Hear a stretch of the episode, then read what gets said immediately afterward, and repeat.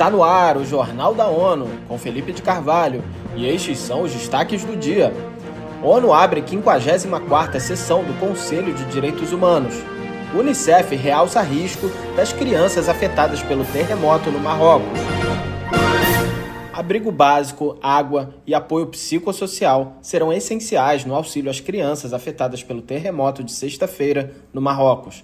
A afirmação é do Fundo da ONU para a Infância, Unicef ao destacar as necessidades de longo prazo para que menores e seus pais superem a experiência trágica.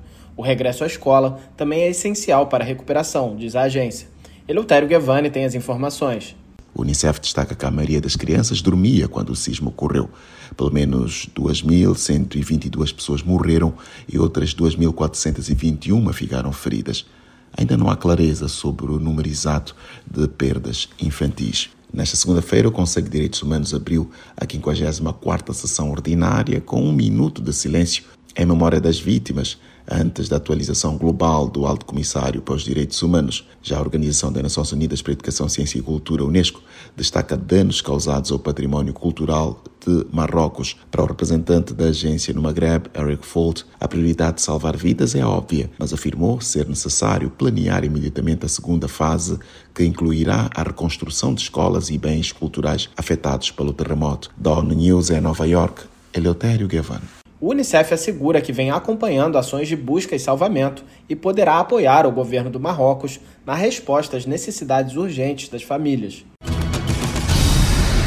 Começou nesta segunda-feira a 54ª sessão do Conselho de Direitos Humanos das Nações Unidas em Genebra, Suíça.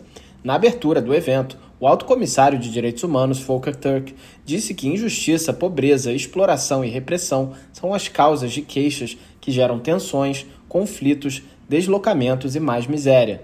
We do not need more warnings. The dystopian future is already here. Turk afirmou que o mundo não precisa de mais alertas. O futuro distópico já está aqui. Segundo ele, ao invés de união e cooperação, prevalecem as políticas de divisão e distração, que se manifestam através da fabricação de disputas artificiais sobre gênero, migração ou um suposto choque de civilizações.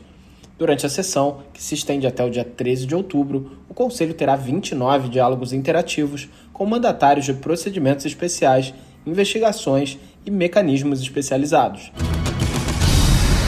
O Escritório da ONU para os Assuntos Humanitários, OSHA, confirma que cerca de 5,3 milhões de pessoas foram forçadas a deixar os lares com a eclosão do conflito no Sudão. Dados da entidade das Nações Unidas revelam que 4,1 milhões vivem deslocados em território sudanês e mais de um milhão são refugiados em países vizinhos, quase cinco meses após a intensificação do conflito entre o Exército e as Forças de Apoio Rápido, RSF. No domingo, o subsecretário-geral para os Assuntos Humanitários, Martin Griffiths, disse ter falado com o general Mohamed Hamdan Dagalo, conhecido por Hemedti, das RSF. No diálogo, o chefe humanitário enfatizou a urgência de se impulsionar o acesso aos necessitados. Para o subsecretário-geral, a resposta atual não satisfaz as necessidades humanitárias extraordinárias. A expectativa é que, após encontros com os chefes das partes envolvidas no conflito, seja possível alcançar muito mais pessoas. A cúpula dos Objetivos do Desenvolvimento Sustentável, ODS, será um dos momentos mais importantes da semana de alto nível da Assembleia Geral da ONU de 2023.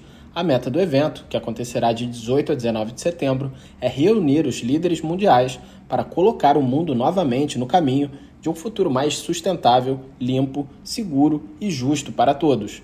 A cúpula pretende adotar uma declaração política voltada para o futuro, reafirmando o compromisso de não deixar ninguém para trás.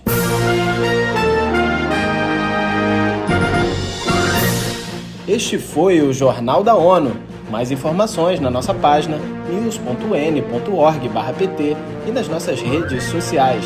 Siga a gente no Twitter, ONONews.